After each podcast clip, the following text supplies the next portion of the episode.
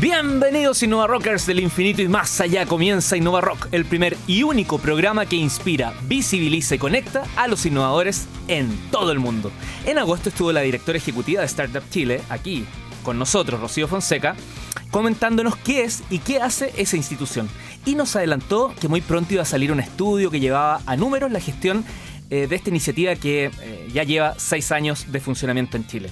El estudio finalmente se dio a conocer hace unas semanas y es elocuente. El total de empresas desarrolladas al alero de Startup Chile tiene un valor de 1.350 millones de dólares y totalizan ventas en Chile por 46 perdón, por 42 millones de dólares desde que partió el programa. Ahora, si revisamos las ventas globales, el informe muestra que las iniciativas aceleradas han vendido 276 millones de dólares de manera global, de los cuales 143, es decir, más de la mitad, han ocurrido en los últimos 12 meses.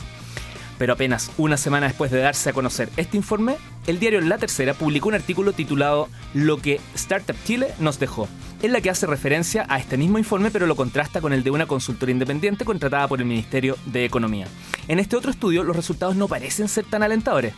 Cito, comillas, el programa no ha tenido un impacto estadísticamente significativo ni en la continuidad de estas startups, ni en la formalización de la empresa en el país, como tampoco en obtención de utilidades o nivel de empleo, entre varios otros aspectos. Y en las redes sociales pasó de todo.